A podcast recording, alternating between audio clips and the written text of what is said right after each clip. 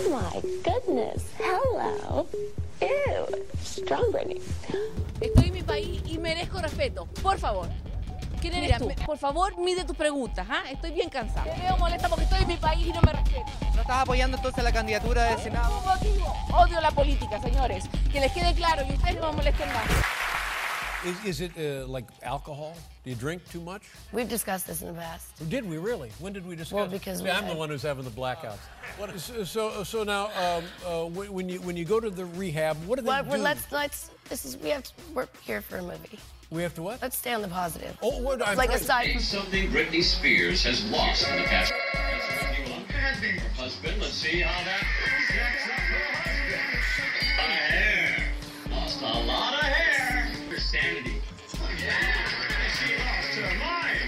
Paso de comentar, sinceramente, paso. Uy, han invitado a Liso a la Met Gala. Pensaba que no aceptaban a gordas. Me alegro mucho de verla ahí.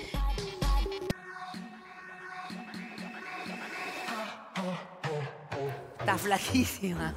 Es algo que no, de verdad. Yo dije que este año no iba a decir lo de flaquísima porque todo el mundo me carga, pero te juro que bajaste muchísimo. Gracias, sí, sí. Ladies and gentlemen, the world has long been full of Madonna wannabes, and I might have even dated a couple. In all seriousness, I truly have felt like next season was the right time to end this amazing chapter. Recently, I had a dream that a bird, a beautiful bird with bright red feathers, came to my window and whispered, You can still do stuff on Netflix. And Pero bueno, eh, nada, viste, yo trataba de no meterme en, en- en las relaciones de él con, con su entorno. pero- Habría que preguntárselo a él y a tantos hombres ¿Qué que... hacías para que te pegara? tantos ¿Pero hombres ¿Qué que... hacías para que te pegara?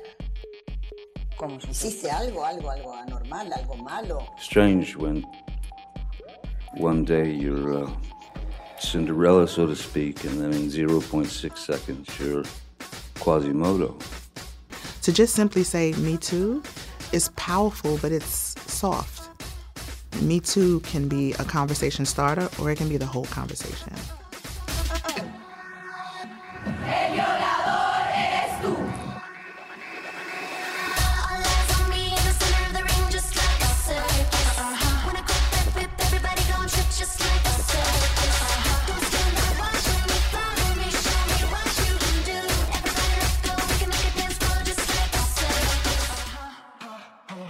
Majestad la Industria, Feminismo y Entretenimiento. Hola a todos y bienvenidos a nuestro podcast Su Majestad la Industria. Feminismo y entretenimiento. Somos Arlen y Javiera. Y en el episodio de hoy hablaremos de les latines en la industria del espectáculo. Uh, temazo. Temas. Todo esto a partir del estreno hace un par de semanas atrás del documental de Su Majestad, la maestra Jennifer López, On the Bronx. On the Bronx. Empecemos contando que nuestro podcast se llama Su Majestad, coma la industria, eh, porque hablamos de la industria en general, pero porque nosotras somos fanáticas de J-Lo. Su Majestad J-Lo, Jennifer López, On the Bronx. On the Bronx. Entonces, eh, siempre que eh, hablamos de ella, nos referíamos así, así a ella, como su majestad, su majestad. Entonces, es algo que siempre utilizamos y dijimos, vamos a ponerle el podcast en honor a ella. Entonces, obvio que si ella saca un documental, nosotros ¿Qué vamos a hacer? Vamos a hacer un episodio sobre eso. Sobre eso. Así Y- que el episodio de hoy día va a tratar de todas las dimensiones de la Su Majestad Jennifer López, como eh, va a ser como la columna vertebral del capítulo, lo diría yo. Entonces vamos a ir combinando cosas que pasan en el documental, que nos muestran una faceta que yo creo que nunca habíamos visto de ella así, que la vamos a contar adelante.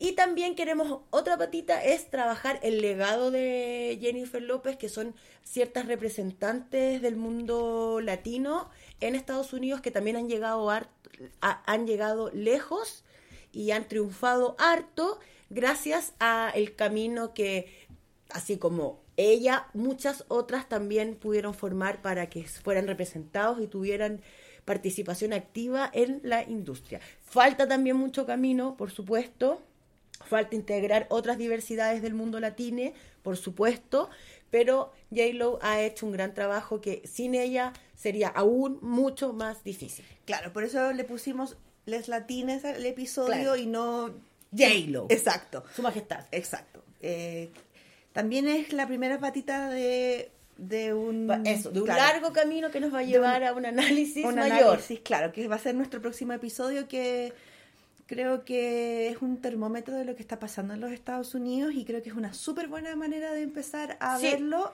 hablando sobre les latines. Sí, y sobre Jennifer López, que estuvo muy vinculada al cambio de mando, fue quien cantó, hizo como la presentación artística. Eh, Hizo mucho activismo además para el voto latino del Bronx.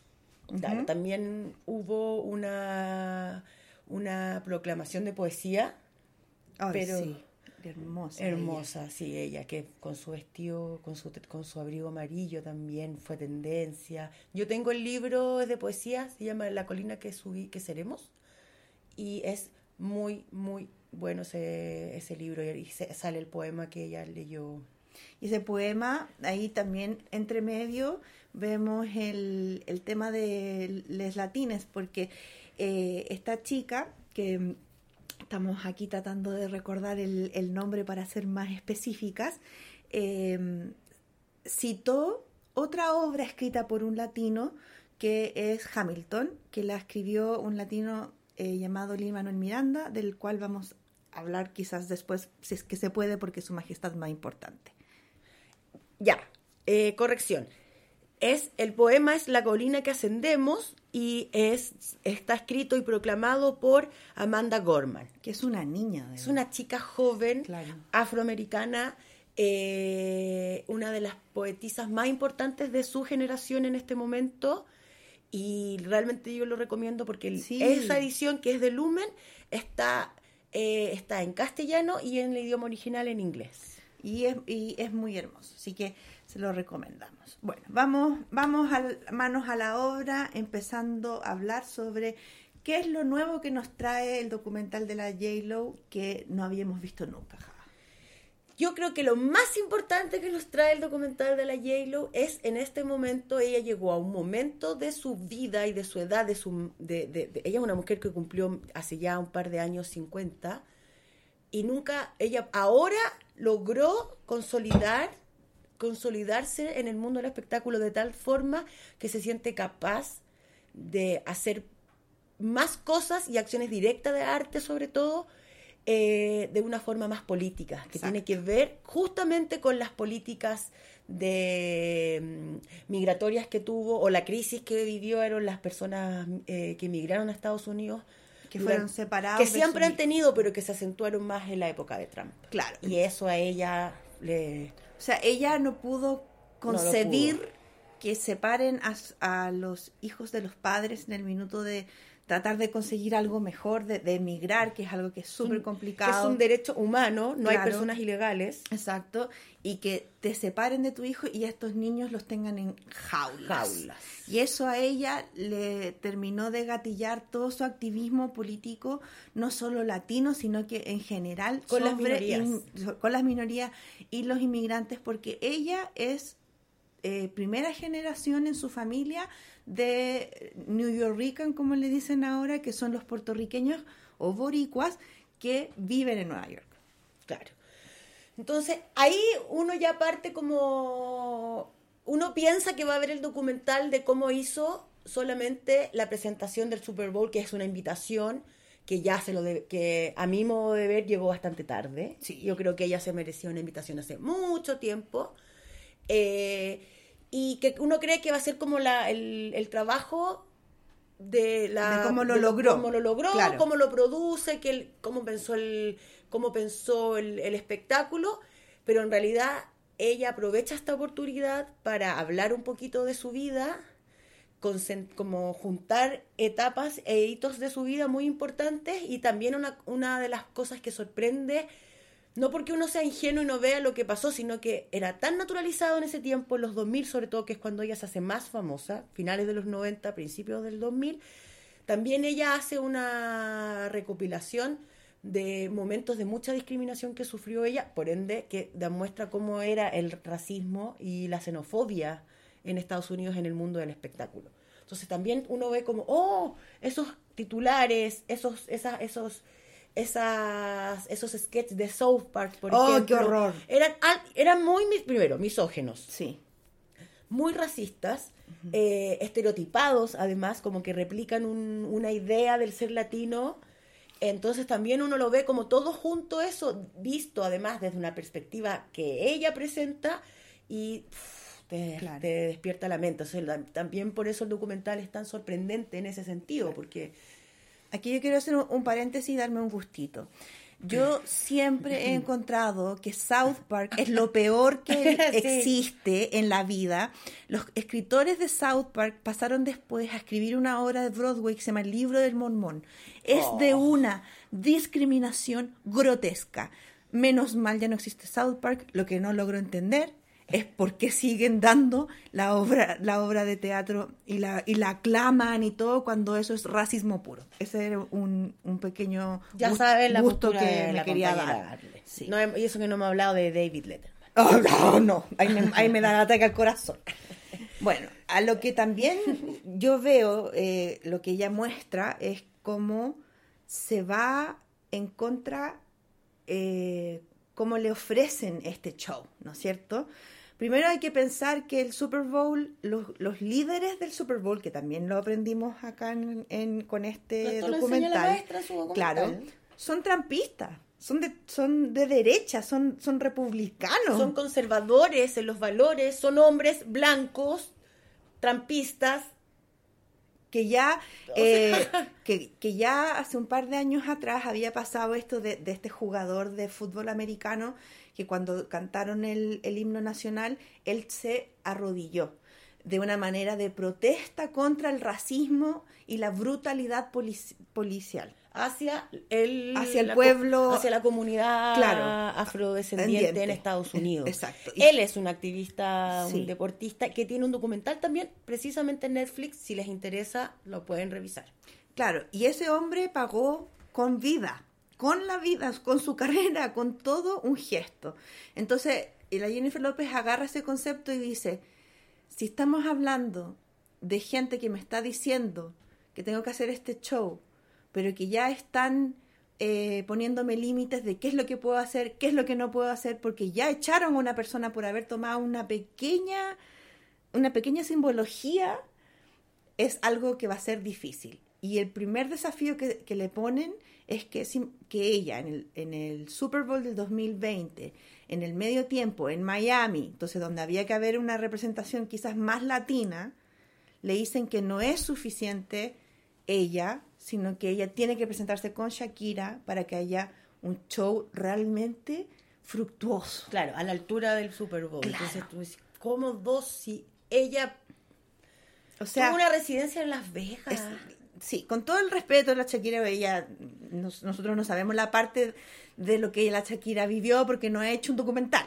Hazlo, Shakira. Y, te- Es- y sabremos tu historia, claro. Porque también llegó lejos. O sea, es ella, a diferencia de Jennifer López, la Shakira nació en Sudamérica Claro. y logró triunfar en una industria tan como ya la hemos hablado, en Estados Unidos. Eso es meritorio, Sí. eso es, eh, eso es, es fuera, de- o sea, ella también abrió un montón de puertas, no hay duda. Pero como no sabemos cuánto le costó a la Shakira Claro. el Super Bowl, yo creo que deben tener puntos en común seguro. De o sea, seguro, yo y creo- quizás a ella se dio más porque no se sintió con la misma como Responsabilidad. responsabilidad o la Social, seguridad o la social. seguridad que J-Lo logró, su majestad logró tener en este momento de su carrera, que ya ha logrado mucho y se siente con el poder suficiente para tomar las riendas y decir esto es lo que quiero hacer y pelear y, co- qué es lo- la autoridad. ¿Y qué es lo que hace en el documental? Es realmente mucha gente. Eh, eh, yo he escuchado a mucha gente que critica a la Jennifer López porque es diva, porque es, ex- es dura, es exagerada. Disculpen, pero ¿cómo otra persona, una persona, una mujer latina que lleva 20 años trabajando sin parar, No va a ser exigente, no va a creerse el cuento más que el resto, no va a ser súper trabajadora porque es extremadamente trabajadora Una de las características principales de Jennifer Exacto. López es que es muy trabajadora. Entonces, si, si, si te cae mal, compadre, ese es tu problema, comadre, es tu problema porque mi socia está trabajando por todos nosotras. Exacto. Entonces, si cae mal, pesada o él, es parte. Así es, así es vivir en un mundo misógino, en el patriarcado. Vaya a quedar como la diva, la pesada, la perra, lo que sea. Sobre todo si ella es una mujer latina, que es Exacto. como... por- o sea, eh, siempre está la sensación de, mm, de decir tú no tienes derecho a comportarte así. Exacto. Tú deberías estar en otro lado de la sociedad, ocupando otro rol. De hecho, ¿te acuerdas que tú me contaste hace un par de días de que la estaban criticando como porque ella le había tirado como mala onda a la Shakira? Sí, pues, la como se dice ahora, está siendo arrasada en las redes sociales. Claro, porque como que le habían tirado mal, había tirado mala onda a la Shakira al decir de que era una, una locura, una tontería, el peor de los errores, que hayan dos mujeres latinas en un espacio de 29 minutos de medio tiempo de uno de los shows más importantes del Él, mundo. o sea, que se ve que tiene mayor audiencia al mismo tiempo. Exacto. Ella tuvieron que dividirse eh, muy poco tiempo. Claro. Y estamos hablando de que la Shakira, claro, ella tiene una carrera que los gringos no conocen, que es la carrera de, de, nos, de, de nosotras. De los pies descalzos. Exacto. Pero la Jennifer López la conocemos desde el año 97 cuando hizo de la Selena. O sea, ella perfectamente podría haber hecho ese show totalmente sola, con hits, con Hit- invitados. Hits tras hits. Claro. Podría haber proyectado una película, amiga. Exacto. Porque es capaz de hacer eso. Y, lo hizo con, Y bailó. con cuando hizo lo del lo del lo del pole dance. Exacto. Eso lo sacó de, un- de- de su última película de las estafadoras de Wall Es Street. claro, en la que estuvo nominada Al Golden después de Globe. 20 años a los Golden Globe y no la nominaron al Oscar y habían puras actrices. Por mujeres blancas. Entonces, nos, nosotras encontramos de que ella es realmente eh, un ejemplo a seguir como mujer al vocalizar tan bien que las cosas no estaban bien hechas. Y que además ella sabía de que al hacer un, un, un statement, un- o hacer una afirmación real de lo que está pasando, le iban a hacer problemas. Eh, Y a- ella insiste mucho en el documental sobre el statement y la comunidad latina. Exacto. O sea, ella habla muchas veces seguida, uno escucha la palabra como mi, mi statement, mi posición, mi Claro. mensaje, mi mensaje, yo quiero... Y qué curioso como, bueno, que lo hacen las grandes estrellas también, como tú decís. Ella es mundialmente conocida, pero de verdad la conocen. Claro. Conocen sus historias de amor.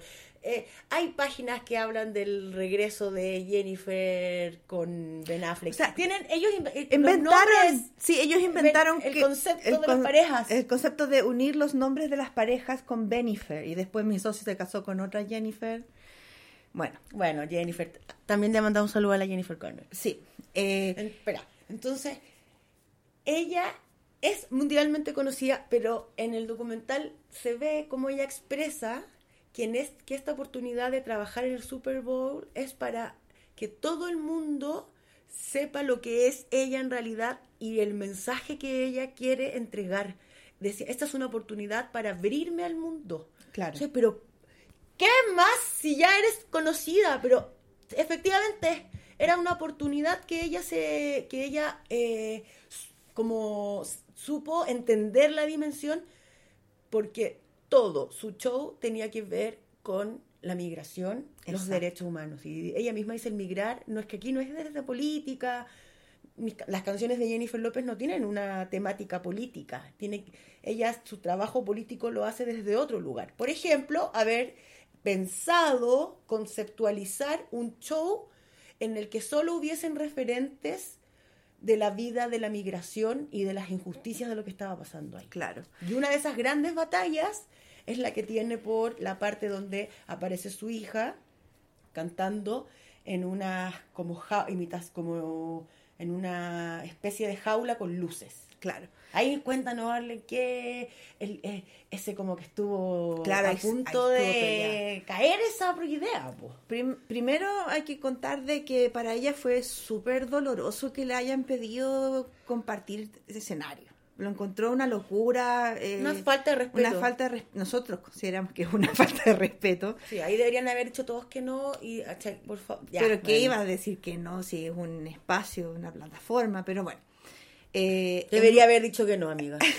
Todos. En un momento, para citarla eh, eh, específicamente, ella dice, ¿cómo vamos a hacer un show de una chica de Barranquilla que baila el baile árabe con una, una mujer de, del Bronx de Nueva York? O sea, ¿cómo unimos esto? ¿Cómo unimos Sudamérica con el Bronx? Solamente por una representación latina en Miami. O sea, súper todo de plástico. Claro. O como homologable, como que todas las Claro, latinas somos todos somos iguales. todos iguales. Entonces ella decide, entonces, esto va a ser activismo político desde mi lado. Más allá de lo que la Shakira haga con su show, ellas hablaron lo justo y necesario, que nosotros lo que se puede ver, y decide hacer dos grandes cosas fuertes, que es, eh, primero, jaulas, jaulas o, no sé, me- me- metáforas de jaulas Sí. blancas con colores, y niños y su hija dentro de estas jaulas para representar lo que estábamos hablando de cuando separan a los papás de sus hijos en, en la frontera de Estados Unidos, que eso a ella... Que fue en la, en la época trampista. Claro, que eso ella no podía, ella misma dice, no puedo reconocer que este sea mi país. Claro. Eh, y presentarse con un, una bandera Gigante de plumas. de pluma que por un lado tenía la bandera de Puerto Rico y por atrás tenía la bandera de los Estados Unidos. Y, y cantaba la canción Born in the USA. Toma. Toma. Entonces, hay una parte del documental que a mí me encanta porque, bueno, nosotras con la Javi lo hemos visto más de una vez por separado y juntas y se lo recomendamos a todo el mundo que... que Probablemente lo volvamos a ver después, Después de hacer este- este, este programa. Claro, eh, y se lo hemos recomendado a todo el mundo. Y Yo- todo el mundo estaba fascinado. Sí. Yo se lo recomendé a mi hermana y mi hermana lo que a ella le llamó mucho la atención fue como a Jennifer López estaba como perdida un poco, cómo hacerlo, porque estaba enojada, estaba enojada que le, le pusieran reglas. Que la boicotearon. Claro. Parte que dicen, no, esto es trillado, lo de las mujeres. Claro. Oh, yo, pens- yo pensé que me ibas a decir lo de las jaulas, o sea, como que realmente ellas el- la estaban vulnerando, eh, le dieron menos espacio eh, físico para su show, entonces se bloqueó y no sabía qué hacer, eh, cómo, cómo expresar todo esto. Entonces ella va a practicar a un estudio donde... A claro, con su equipo de baile. Exacto, donde al ladito había otro estudio de niñas, de niñas latinas, que bailaban música latina, donde su hija tenía una amiga y le dice, oye mamá, vamos a ver... Vamos a saludar. Vamos a saludar. Y se puede ver, porque está muy bien editado el documental, está muy bien hecho, como ella en el minuto que ve a las niñas se le ocurre todo el show. O sea, Claro, y lo muestran. Sí, hacen Como, el paralelo. "Ah, esto y- fue lo que inventó. Claro, y la cara que ella pone cuando ve a las niñas y después como estos como flash forward, así como lo que fue el show y eso es muy lindo. Y ahí es cuando ella dice, listo, vamos, esto es lo que yo voy a hacer y voy a pelear para que esta cuestión no me la censuren y vamos con todo. Y le dice a la hija, gracias por traerme acá. Sí. Y además, bueno, no solamente ver cómo ella crea esto a partir de las niñas que, que ve bailando, sino que integra a esas mismas Ah, sí, niñas, son las que aparecen en el escenario en el Super Bowl, y ver el efecto que tiene Jennifer López en estas mujeres, en estas niñas, se te, ra- se te, se te emocionas, te dan ganas de llorar, porque es una verdadera ídola, porque es, si tú eres bailarina y, te, y ves los shows que tu mamá o tu, alguien de tu familia te pone, que son de Jane Lowe, creciste con ella, bueno, tienes siete años, la Claro. llevas viendo, y es una mega estrella que inspira a mujeres latinas, a niñas latinas. Entonces, el efecto que ella provoca en estas chicas también te emociona mucho. Además de ver cómo ella crea este concepto, Claro. es cómo se vincula también con la infancia y las, y las infancias artísticas. Eso, eso es súper bueno. Que y bueno, si ella y- pudo, claro, yo también puedo. claro. Eso, eso. Eso es, pues y eso, Mm. eso lo hacen los grandes, los y las les grandes. Porque la representación importa demasiado. Y ella lo da mucho. Bueno, pero esa es su bandera de, de- de- de guerra desde ese minuto en adelante y podemos verla como en una escena Buena espectacular. weón. Es buena, primero, es buena latina en términos de que es buena para la chucha, es buena para la familia grande, la mamá era súper estricta con ella, le sacaba la cresta. El papá, El papá. Ausente. Está- Ahora tiene una buena relación. Claro, como que aparecía en el documental, pero no habló pero, mucho de él. pero, él- pero ahí ella nombra que la mamá era- había sido súper estricta porque, bueno, era un barrio donde tenía que estar ahí. A y lo- ellos a la ellos- guaite. y ellos habían emigrado además Sí, pues, como ellos- a trabajar. exacto Aquí venimos a trabajar, esto nos cuesta, esto siempre va a ser difícil. Entonces, en- ella, bueno, de hecho se va de la casa Claro. por- porque decide ser bailarina, y- ser, ser artista. Claro, porque la mamá tenía, ella tiene dos hermanas más, entonces la mamá tenía súper específico, ya, esta hermana va a ser cantante, esta hermana va a ser bailarina y la J-Lo va a ser la que va a la universidad.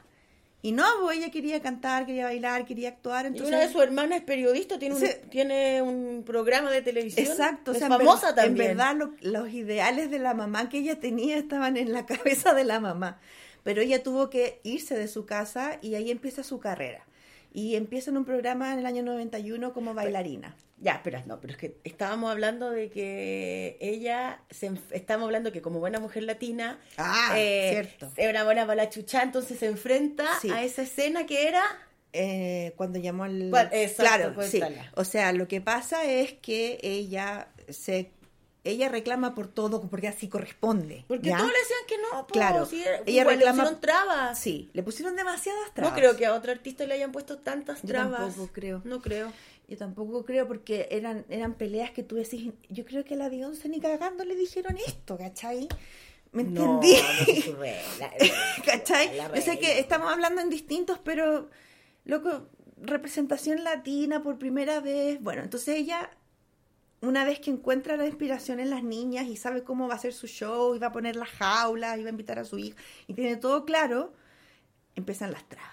Empiezan las trabas y hay una escena maravillosa donde ella habla con el director de la NFL. El mero mero. El mero mero de la Liga de Fútbol El Nacional. el due- el dueño. Claro, El dueño. que es trampista de derecha. Y le dice, nosotros estamos a- te vamos a dar un show de calidad, pero ustedes no me están dejando hacerlo. Mi puto trabajo. Exacto. Y, y se lo dice con una dureza. Dice, estoy tratando de dar un mensaje acá, de entregar un espectáculo con profundidad y ustedes no me dejan hacer esto. Y, Y dijo, estamos en un minuto dice, estamos peleando. ¿Por qué estamos peleando? Yo no quiero pelear. Exacto, Sí. yo no quiero pelear. Yo quiero que ustedes me dejen hacer lo que yo hago y lo hago bien. Es mi trabajo, déjenme trabajar. Claro, déjenme A trabajar. la mutual. la mutual. Tiene que haber, tendría que haber ido a la mutual, amiga. No me dejan hacer mi trabajo a la mutual, compañera. Ahí debería. Jennifer, anda a la mutual.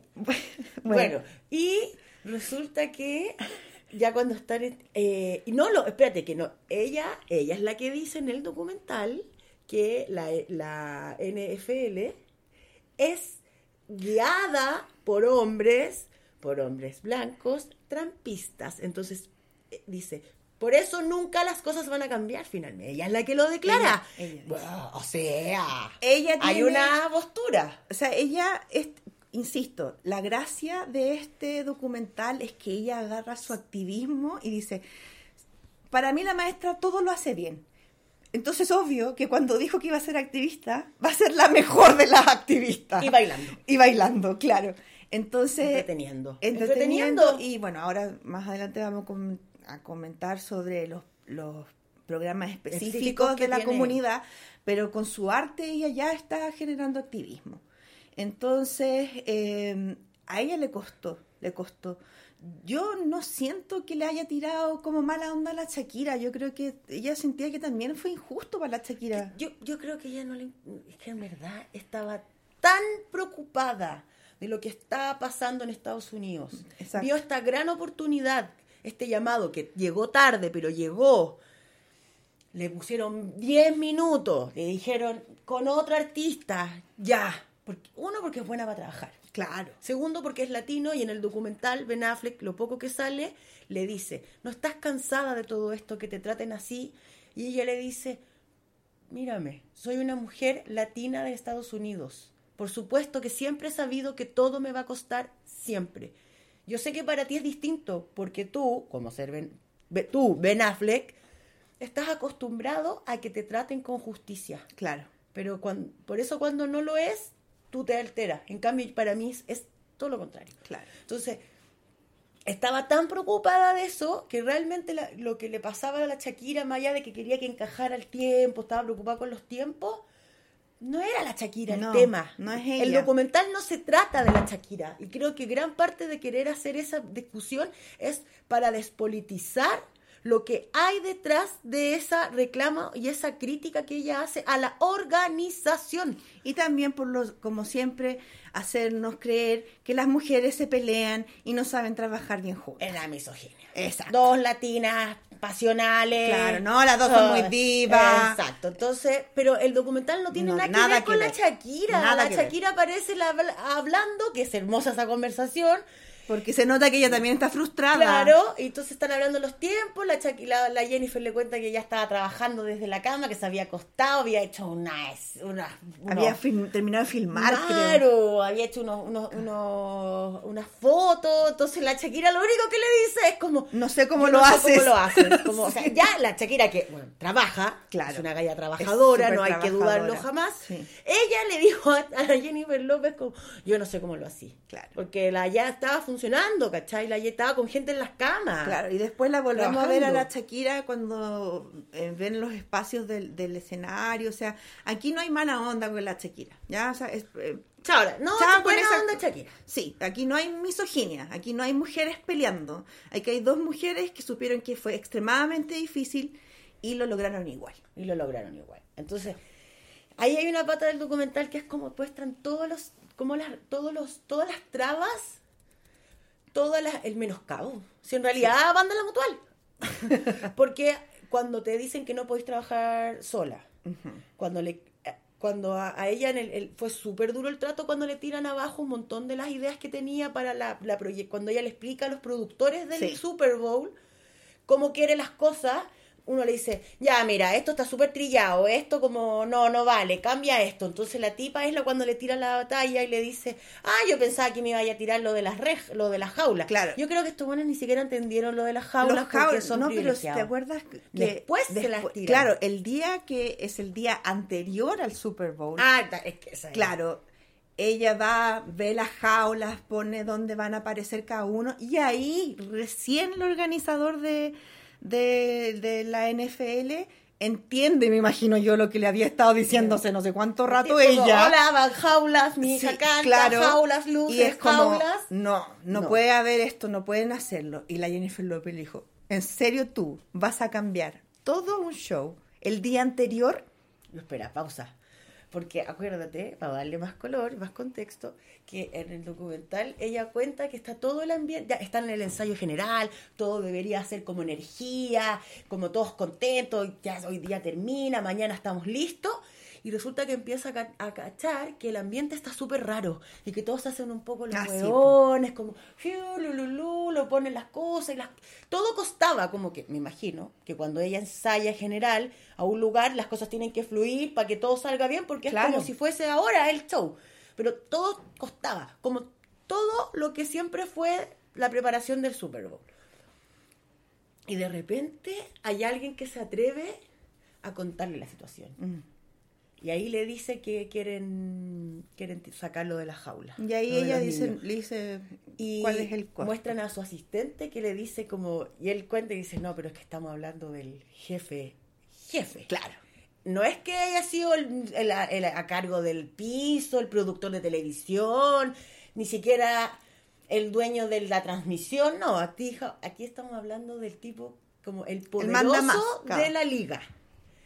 Y él es el que dice que no quiere. Entonces ella cuenta ahí que se encuentran, se siente en esta encrucijada que es como mi statement, mi posición, mi mensaje, todo lo que había luchado para estar acá, eh, lo que significaba para ella como artista de manera personal, estar en un escenario como el Super Bowl. Y dice, y ahí estaba en esta encrucijada entre hacerlo o no, y dice, y No, llama por teléfono y dice, mira, estamos a un día del espectáculo, así que no se va a cambiar nada. tómalo o déjalo. O déjalo. Y lo logró. Claro. Entonces, salió excelente. eh, salió excelente. El, el documental no solamente cuenta esta historia que es súper power, yo encuentro que es súper Sí, buena. porque es una escena, una, una- Sí. para nosotros, por lo menos los que estamos en Sudamérica, en Chile, Claro. no conocí esa faceta tan profundamente, íntimamente de J-Lo. Claro. Y también eh, atreverse a contar tu historia, ¿no es cierto? O sea, que nunca es fácil. Y lo que tú hablabas antes, o sea, todo el racismo que ella tuvo que sufrir para llegar a, a donde está. Y bueno, demos un poquito de contexto del pasado. porque a esa ver. es la- esta es como la dimensión política del documental, Claro. que siempre va a estar cruzada con su historia personal, pero también el documental arranca eh, contando los inicios de Jennifer López, por supuesto. Son sabidos, pero también hay momentos en que tú los ves como en el documental condensados y es como, ¡oh! Esta mujer. No, y otras cosas que, claro, a finales de los 90, comienzos de los 2000, el, el tema de. Estaba tan. Todo, está todavía tan normalizada la violencia, el racismo, el clasismo. Entonces, que ella, tenía, ella ha tenido que luchar con muchas cosas. Eh, empecemos de que la persona que le abrió el mundo a la Jennifer López es haber sido, haber hecho en, en el cine a otra mujer eh, latina, que fue eh, a la Selena Quintanilla o Selena. Selena. que es tan power que no solamente le, le dio, le abrió las puertas a Jennifer López, sino que además es el nombre que le pusieron a otra gran Selena, que es Selena Selena Gómez, otra favorita de su majestad la industria. Claro. Selena Gómez, que se llama así por ella. Entonces, ya, o sea, Selena Quintanilla Es la Max. diosa, claro. La máxima. Entonces ella entra al mundo de la industria de la mano de, De- la de forma Selena. masiva. Claro, de manera de, ma- ma- de forma masiva con una nominación al, al Golden Globe. en su actuación que ella da la vida. Exacto. Da la vida. Pero también entra el sacrificio de la vida personal. Claro. Eh, cuestionamiento sobre su cuerpo. Es horrible. O sea, que en, en ese minuto ella sigue siendo de belleza hegemónica, pero hasta ese minuto la referencia física era la Kate Moss, o sea, de una delgadez extrema, sin- Blanca. blanca, sin curvas, y llega esta mujer eh, curvosa, eh, morena, con realmente rompiendo estereotipos, y en vez de felicitarla, es extremadamente cuestionada. Y discriminada. Y discriminada, exactamente. Y eh, menoscabada también porque hay bromas que le hacen que son terribles. Hay un momento ella está hermosa con su vestido en una premiación, como de esas que son medias relajadas, y en el como una, for- una parte del humor de la premiación, que lo muestran en el documental, aparece como un- una suerte de títere. Y le dice, Mm, algo hola, hola, y eh, le dice, hola, ¿puedo oler tu culo? Claro. Imagínate, o sea, loco. Claro, ¿no? Y ahí también en, en el, en el documental muestran cómo va a distintos eh, ch- eh, chat eh, shows, late shows, y le preguntan así como, bueno, ¿y tu trasero? Hola, te estás sentando, cuidado con tu trasero. Claro, y ella, ella es, es puntúa, es latina, entonces es como, ¿en verdad me estás preguntando eso? O sea, nunca aceptó Que hablaran de su cuerpo de esa manera. De esa forma, claro. Claro, ella siempre se paró en ese sentido. Eh, Desmi- de- ella tuvo que desmentir lo que habían inventado, que ella había asegurado el Sí, popín, po. pues. Claro, en- eh, por años nos hicieron creer de que ella había asegurado su, su trasero por no sé cuántos millones de, de dólares y en un carpool karaoke del Late Late Late Show de James Corden, que igual se hizo como famoso el carpool karaoke. Sí, hay, un- hay unos icónicos. Sí, de El hecho, de el- ella. El, el de ella, el de Paul McCartney. El de Paul McCartney recomendado. Y bueno, ahora acá sacan uno con la Liso, que está, pero buenísimo. Eh, bueno, en- en esa, en esa instancia de Carpool, eh, James Corden le pregunta si es verdad esto de asegurarse el- eh, su trasero y ella dice, esto es uno de los rumores más imbéciles que me han inventado. Y dice, yo entiendo si uno es pianista, se pueda asegurar las manos. Pero ¿cómo yo me voy a asegurar mi trasero? O sea, si me senté en algo filudo, si me lo robaron, ¿cómo? O sea, es, ridículo. Entonces ella, menos mal, con el tiempo ha podido también eh, ir limpiando todas, estas cosas que le han inventado. Y eso es porque es súper trabajadora y ha estado 20 años eh, totalmente... como dijiste tú, ella nunca no ha estado siempre ha sido ac- actual, ¿cachai? Y, y con lo del cuerpo, bueno, sí, ya lo había dicho, tiene un cuerpo hegemónico igual. Ah, por supuesto. Sobre todo ahora, con la nueva forma de belleza que a partir como de la Kardashian, que probablemente también tiene que ver a la- el camino hecho por Jennifer López. Ah, por supuesto. Pero también ella, ella tiene un statement en eso, en el documental lo cuesta, como que se da cuenta que, de hecho muestra cuando habla de la delgadez de las mujeres, pone a la Gwyneth Paltrow como en los, Claro. pre- en las premios, ¿cachai? Como que igual se tira unos palos. Me encanta. Y dice que tenías, que ella venía de un mundo donde todas las mujeres tenían, eran Curvas, claro. eh, todas andaban orgullosas de su trasero. Entonces, en vez de ocultar lo que un tiempo se complicó por eso, decidió la- realmente llevarlo con la naturalidad y orgullosa de sus curvas porque era una mujer latina y, no iba, y nunca iba a dejar de serlo finalmente. Y al final con su cuerpo, ella ha generado, como dijiste tú, eh, mucha moda. ¿Y qué fue lo que pasó? Entonces, a propósito de cuerpo, Jennifer De López López y y moda. moda. y moda. Ah, obvio que esto ya se sabía, pero yo creo que con el documental va a saberse más. Va a ser más masivo, más claro. masivo, que es este momento icónico cuando va a los MTV. a los. MTV o los Grammy. No, a los MTV. A los MTV. Va con e- este vestido de Versace verde con un escote que, par- que termina en la cintura. Con el, el vestido es como, como tropical. Claro. Y fluye con el viento, ella con un medio moño. ves- No, ya, es una Y cuestión además que no hasta- tú no la podías parar de Claro, ver. hasta presentó un premio, me acuerdo, con David Duchovny. Sí, Di- el David de Duchovny. Expedientes X. Sí. Secretos X. Él, hasta él como No, que no, podía, no podía eh, estaba realmente sorprendido por la belleza de ella y por haberse atrevido a hacer eso. ¿Y qué pasó? bueno, hoy me atoré de nuevo.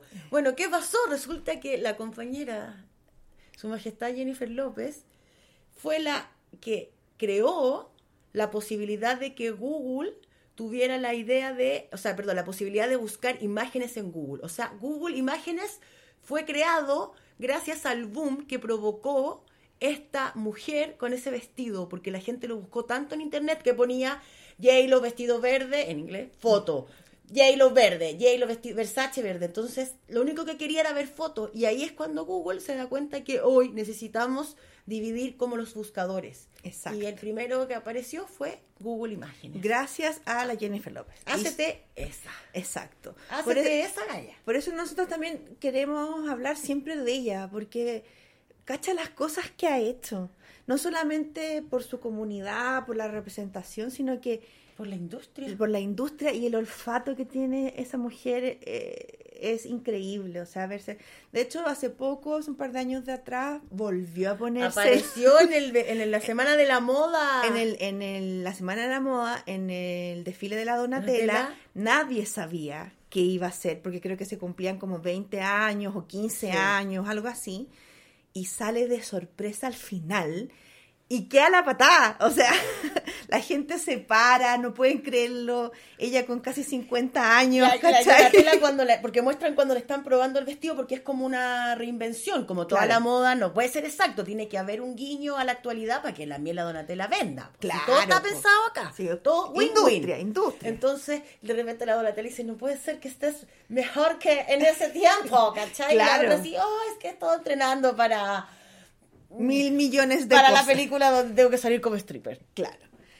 Eh, Entonces ya ahí tenéis un momento icónico de ella y, y bueno, y veníamos hablando como, sigamos con los momentos como, como cosas interesantes que, no, que, no, que, no, que nos provocaron del, del- de, de la producción del espectáculo finalmente. Que es, por ejemplo, que su equipo de trabajo es diverso, pero de verdad. Claro, ella trabaja con la comunidad LGTBQA+. 2A, no, se nos olvidó, tenemos que buscarlo. LGBTQ y A2S+. Ah, ya. Y eso... Voy a confirmarlo. Conf- confirmarlo. Eh, trabaja con ellos, trabaja obviamente con la comunidad latina, con la comunidad afrodescendiente, es súper diverso y hay una parte... ah, ya, ¿Qué es... qué- ah, la parte del Oscar. eh, voy a corregir. Sí, tenemos La- que hacer el, el, el- concepto completo, amiga. Sí. Eh, es LGBTQIA 2S plus. Claro. Y la, la- la agregada de 2S es dos espíritus. Hay algunas eh, comunidades eh, que no tienen en su cosmovisión, por así decirlo, perdón la, fal- la ignorancia, les pido disculpas, estoy tratando de explicarnos a nosotros mismos, no tienen eh, género. Entonces Claro. son dos espíritus, son no, bisexuales. en no, se, general. no, se, no se ven definidos por las reglas que nos dicen. Claro, la heteronorma. Claro, y siempre nos, voy a repetir lo que dices tú, Javi, siempre nosotras desde un lado de respeto, de que siempre estamos tratando de educarnos, siempre queremos saber más, tenemos muchas ganas de saber cómo hablar de manera respetuosa. Sin ofender, claro. Entonces Claro. tuvimos que buscar bien la sigla, confesándolo para que no Sí. iramos a nadie y sí, pues, siempre tratando de mejorar. pues. Claro. A veces también cuando nos metemos en cosas que tienen que ver con racismo, con lucha de clases. eh, Hay que con- recordar que nosotros lo, lo hacemos desde un lado del privilegio Sí. y que somos personas estudiosas y que en verdad a nosotras nos importa que no solamente nosotras sepamos referirnos y hablar bien sin ofender a nadie, sino que todos aprendamos a utilizar lenguajes y a ser empáticos con las historias del resto y no faltarle el respeto a nadie. Exacto, entonces... ¿Ya? Eso es súper importante y si a veces nos caemos en esas pequeñas siglas o, o en nombres o cosas así, es porque estamos en el camino del aprendizaje. Sí, estamos aprendiendo. Entonces, cierra el paréntesis, amiga. Cierro el paréntesis. Entonces, su equipo. El equipo es totalmente diverso. Eh, eh, está con ella, pero así eh, de corazón. Hay un minuto muy... Yo lloré harto con el Yo también, documental. yo también lloré, me emocioné Eh, me emocioné mucho. mucho. Hay un minuto en que ella hace esta película que la grabó en un mes. O sea, qué onda. Una persona que trabaja. Claro, que es la Hustlers o las estafadoras de Wall Street, que además tiene un elenco enorme, a la Cardi B, tiene a la Leeson, tiene a la Kiki Palmer, también es un súper diverso el, el elenco, y es nominada al Golden Globe, pierde el Golden Globe, y está esta expectativa de la industria de que la van a nominar al Oscar por este papel. Sí, empieza a salir en los titulares, Claro. en los tabloides. Que ¿Y deberían qué, haberlo hecho. ¿Y qué pasa? No es, no es nominada y las cuatro nominadas o cinco nominadas son mujeres blancas. Entonces ella cuando va a trabajar al, a ensayar para el Super Bowl con esta noticia de que ella no había sido nominada al Oscar, habla con una de sus asistentes que es afroamericana y ella llora, llora de frustración de que no la hayan nominado, pero por una situación, y para citarla específicamente, dice, ¿hasta cuándo nos van a soltar esta cuestión? ¿Por qué no lo sueltan? ¿Por qué no sueltan para que sea más abierto? Si así es, es- así somos. Claro, así somos. ¿Por qué? Y ella llora de, de- de frustración. También su equipo llora cuando pierde el Golden Globe. Ella Sí. eh, le tiene ninguna fe porque la ven trabajar de Claro. manera así heavy y además es mamá, es súper buena mamá, está súper presente. Entonces tiene un gran equipo detrás. Presentó ahora en su último espectáculo a su hija como una persona no binaria, la apoya. Claro. Imagínate, o sea, una tipa que Entonces, está ahí claro, su- para, para, para las nuevas generaciones. Claro, también. entonces su, su equipo es un, un equipo que cree en ella y cree mucho en ella. Ella que- termina consolándolo cuando no Sí. gana el, glo- el, go- el globo de oro. Dice, pero tranquilo, no estén no mal. estén mal. Y ellos lloran y, Y dicen ella- que tú te lo mereces más que nada. Ella sentía responsabilidad también de claro, su equipo. po, Sí. exacto. Entonces, y es un gran equipo de gente. Sí, bueno, sí genera trabajo. Además son, Claro. son estas estas estas artistas que generan que, que son una industria en sí mismos, como una fábrica que da trabajo. Claro. Porque tiene mucho abarca muchas cosas también. Claro. ¿No? Bueno, hablemos un poquito de, de otra faceta de la Jennifer López, eh, que es de actriz, ¿no es cierto? Ella fue actriz, es actriz, en verdad. eh, como dijimos, fue, estuvo nominada por el, al Golden Globe eh, dos veces, por la Selena y por las estafadoras de Wall Street. Pero ella la- le dicen la reina de las comedias románticas. Vaya que sí. Claro, entonces, sí. hablemos- a mí me gustan sus. Sí, hablemos de, mm, de- Mencionemos algunas películas de comedias románticas. La primera, que es como la que trae de vuelta el concepto de comedia romántica. O sea, ella que qué es- hace de nuevo por la industria, ya tiene primero lo de las imágenes, Google Imágenes. Claro. Entonces, ¿qué significa esta? Claro, ella ya primero, claro, ese, ese es como un, un hito hito. super power. Y después, ¿qué pasa? En los comienzos de los 90, los reyes de las comedias románticas son Tom Hanks y Meg Ryan. Ellos envejecen y deciden no seguir haciendo comedias románticas y se perdió el género por un par de Por un- años. ya, ah, sí. Sí, se perdió el género por un par de años. Y eh, su- la majestad lo trae de vuelta con Matthew McConaughey en The Wedding Planner. Y ahí se, se- se potencia el género, o sea, además de crear Google Imágenes, revive el género de la comedia romántica. Género que salva vidas, Sí, te hace los domingos, te acompaña para la Navidad, en ruptura. Y la comedia romántica claro. que vive en uno. Y las que y las películas que ella ha protagonizado son todas icónicas. Wedding Planner, Made in Manhattan, donde hacía de una na- de una de una ¿cómo se llama? de una mucama, Mucama de, de de un hotel y muestra la vida de la Sí. mujer latina trabajadora, madre soltera. Exacto. En el en The Wedding Planner también vive muestra la realidad como o cómo o cómo se vincula las familias latinas en Estados Unidos.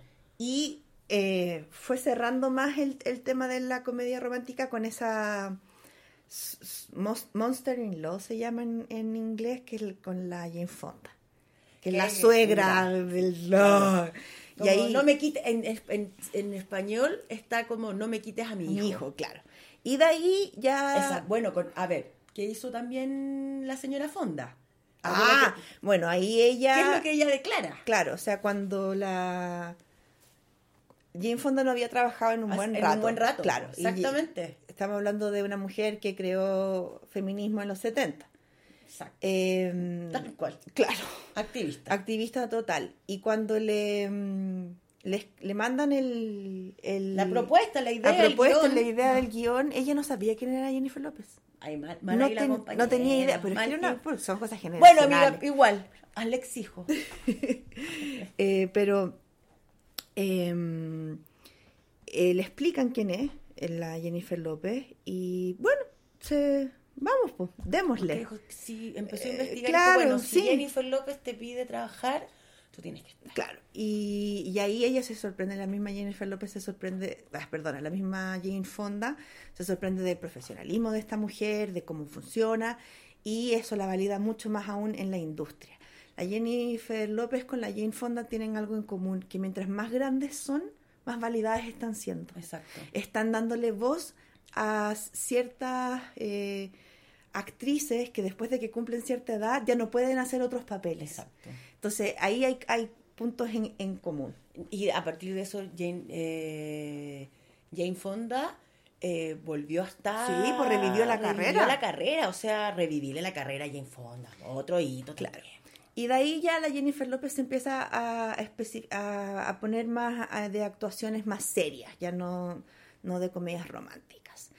Y bueno, para ir como cerrando un, un poco el tema de este documental, slash vida, slash Pasión nuestro... y obra de Jennifer López. Claro, slash nuestras teorías.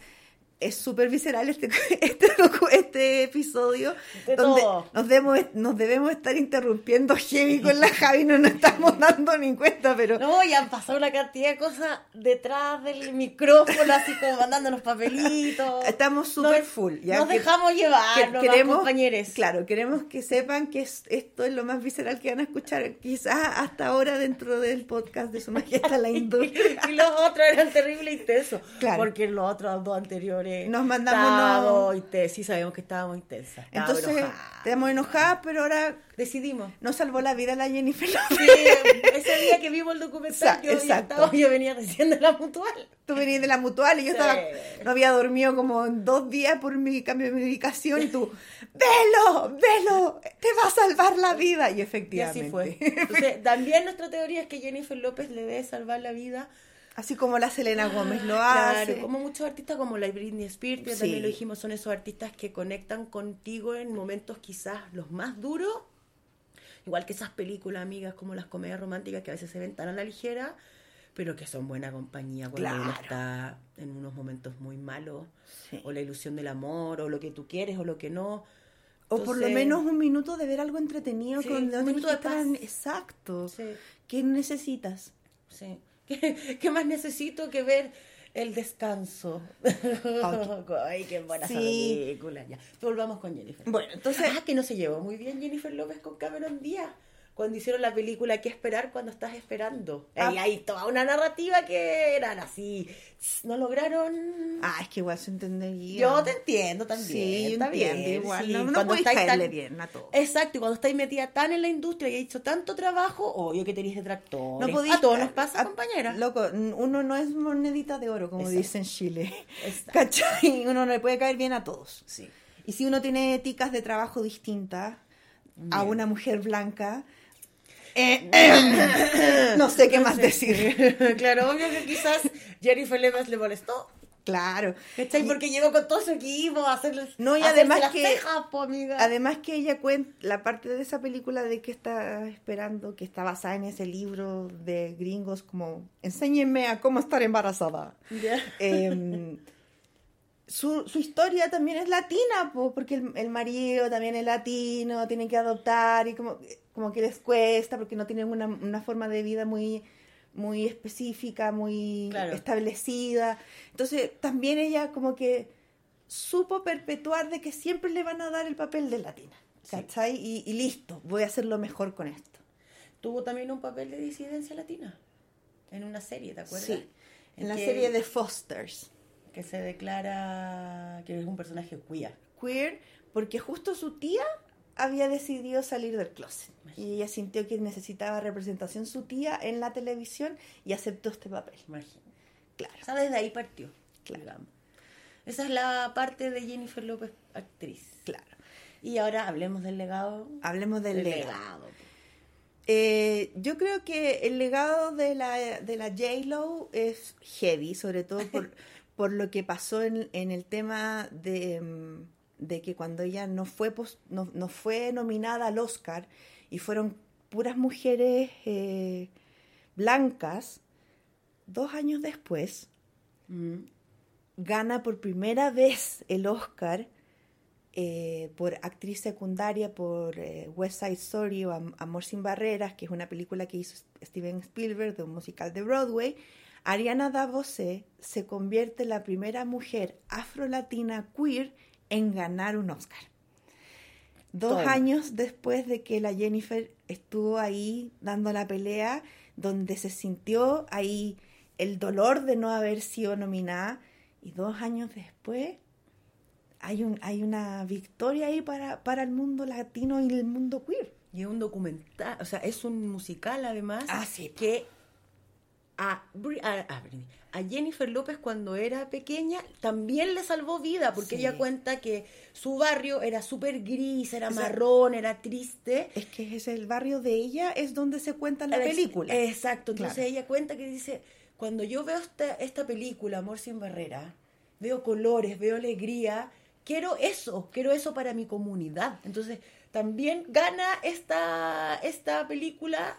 Dirigida, claro, ahí tuvo que venir Steven Spielberg, Sí. obvio, ya. Mm. Bueno, menos mal que lo hizo así, lo hizo bien. Sí, lo hizo Ya. bien. Usó su privilegio para poder... Para bien. Para bien. No es apropia, tanta apropiación. cultural, sí. ¿no? Como los hermanos Larraín. Uh, ese es otro capítulo. Lo- que ahora no sé con qué salieron los hermanitos Sí, Larraín. no, pero eso lo vamos a ver otra vez. Siempre vamos a ir tirando hermanitos Sí. Larraín.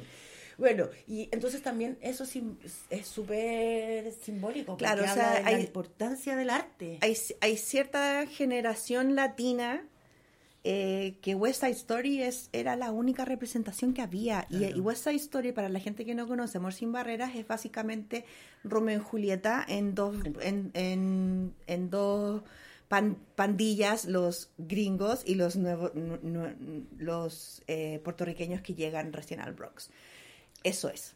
Pero no había nada más. Y la representación latina que había en el cine era el que vende la droga, el narcotraficante, El que lava los platos. el que lava los platos. Que Entonces- está, que existe. Sí. pero que también ellos reclaman ser más, Más, y po, ser más. claro. Bueno, una de las bromas que le hacían a Jennifer López los titulares cuando estuvo la primera vez que salió con Ben Affleck es como está bien salir con la mucama pero no está bien casarse, Casarse, con la mucama claro, o sea, refiriéndose a Jennifer López o sea además Ah. el estereotipo Exacto.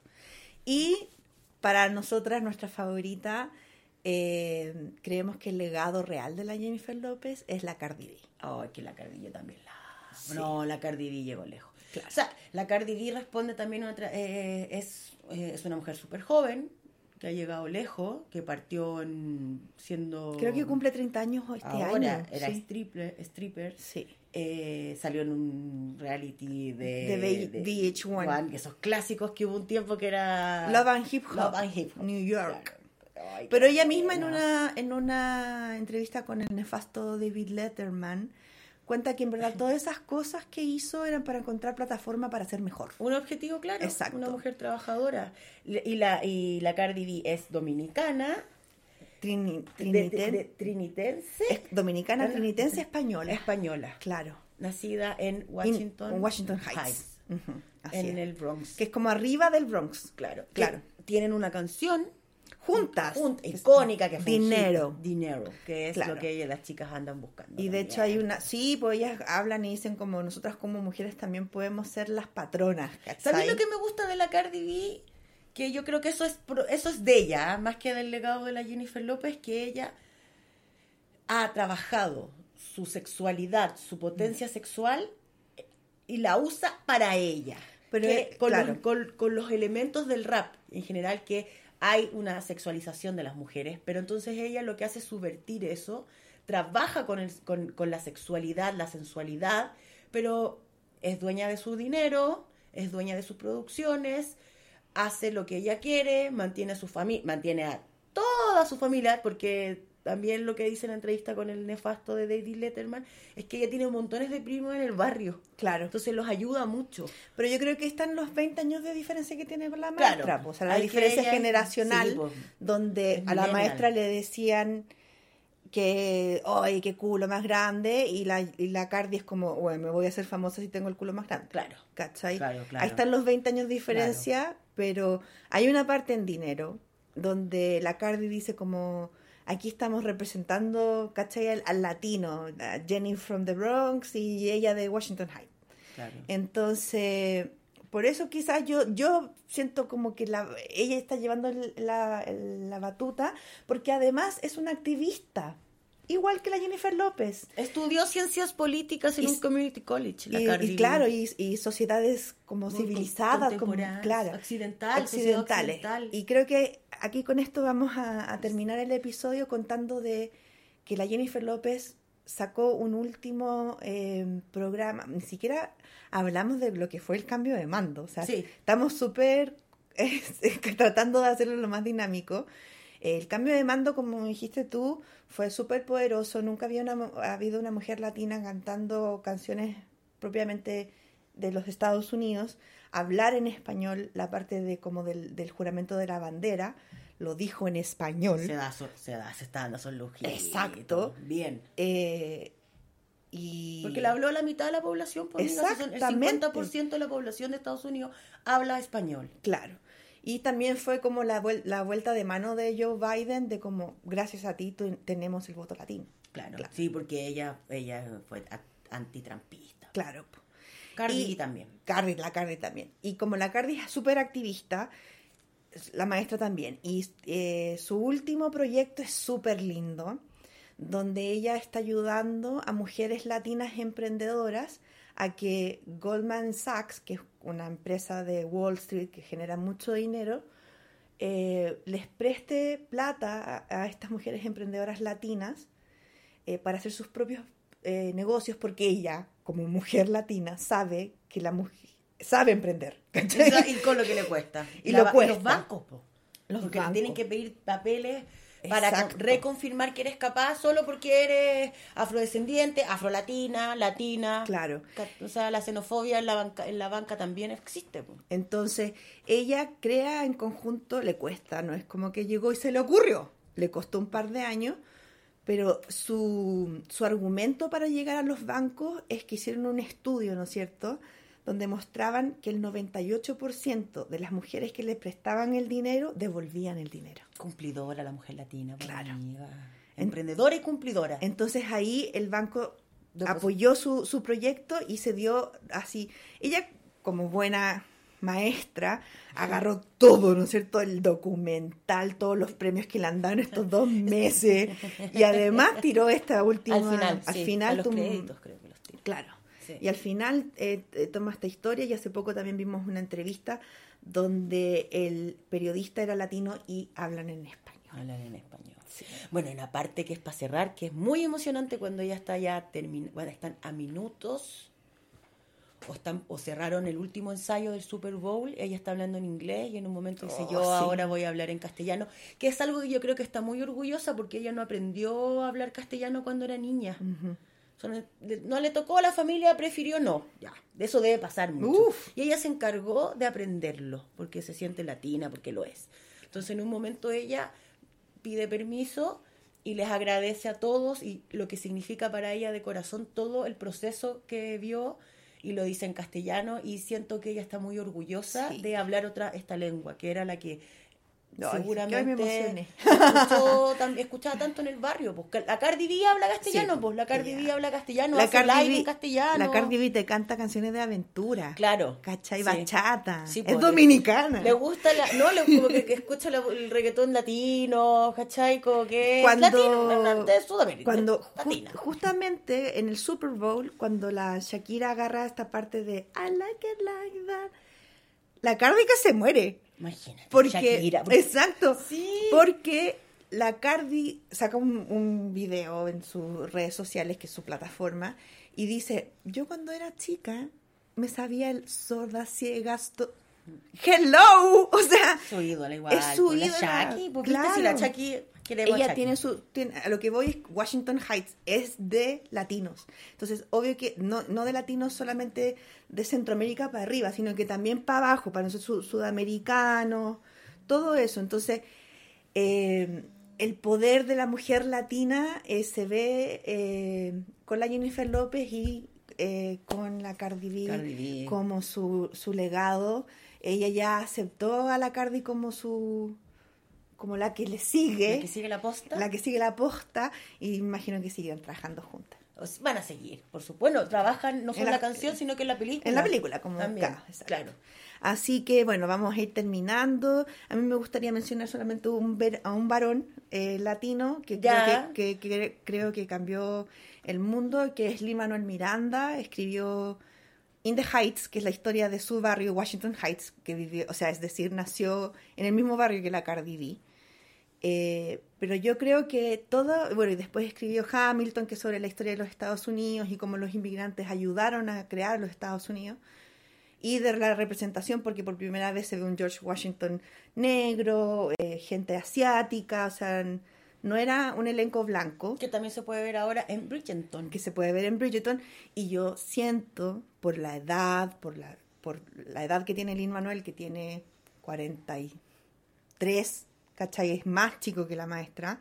Siento que, ella, que él también pudo llegar donde Gracias estaba a gracias a la Jennifer López. Gracias a la Jennifer. Así que ahí cerrando con Lin Manuel, que yo, I love him, necesitaba decirlo, pero yo siempre he dicho que sin la Jennifer López no tendríamos tanta representación latina en este minuto este de un país que habla 50%, 50% de español. con todo lo que ya este es el tercer capítulo yo creo que estamos repitiendo lo que está pasando en Estados Unidos eh, parte con la migración pero ahora está Uh. para todo o sea las disidencias las minorías las minorías en todo sentido están sufriendo las consecuencias del conservadurismo y tener una Jennifer López peleando con los dueños de la NFL loco es un agrado y hay que seguir. Esa es su lucha ahí estaremos. Y vean, por favor, el, el documental. Véanlo. eh, para que terminen de darse una idea de por qué estamos tan súper oxigenadas hablando del tema, porque a ver, a ver una mujer activista siempre va a ser bueno y si es latina mejor. Y, y también los invitamos a escuchar nuestro próximo eh, episodio que, que va de la mano con este, que tiene que ver con un termómetro de lo que está pasando en los Estados Unidos. Si está pasando en Estados Unidos es porque está pasando. Este ha sido el capítulo de Su Majestad Jennifer López. Gracias a todas las que nos escucharon. Arlen, un placer como siempre compartir la pasión de Jennifer López. Este es el mejor episodio que lo hemos pasado porque amamos a la Jennifer López. la caga. Así que muchas gracias Javi y a todos super, que estén todos muy bien. Paz. Bailanos, escuchanos, léenos, miranos. larepu.com.ar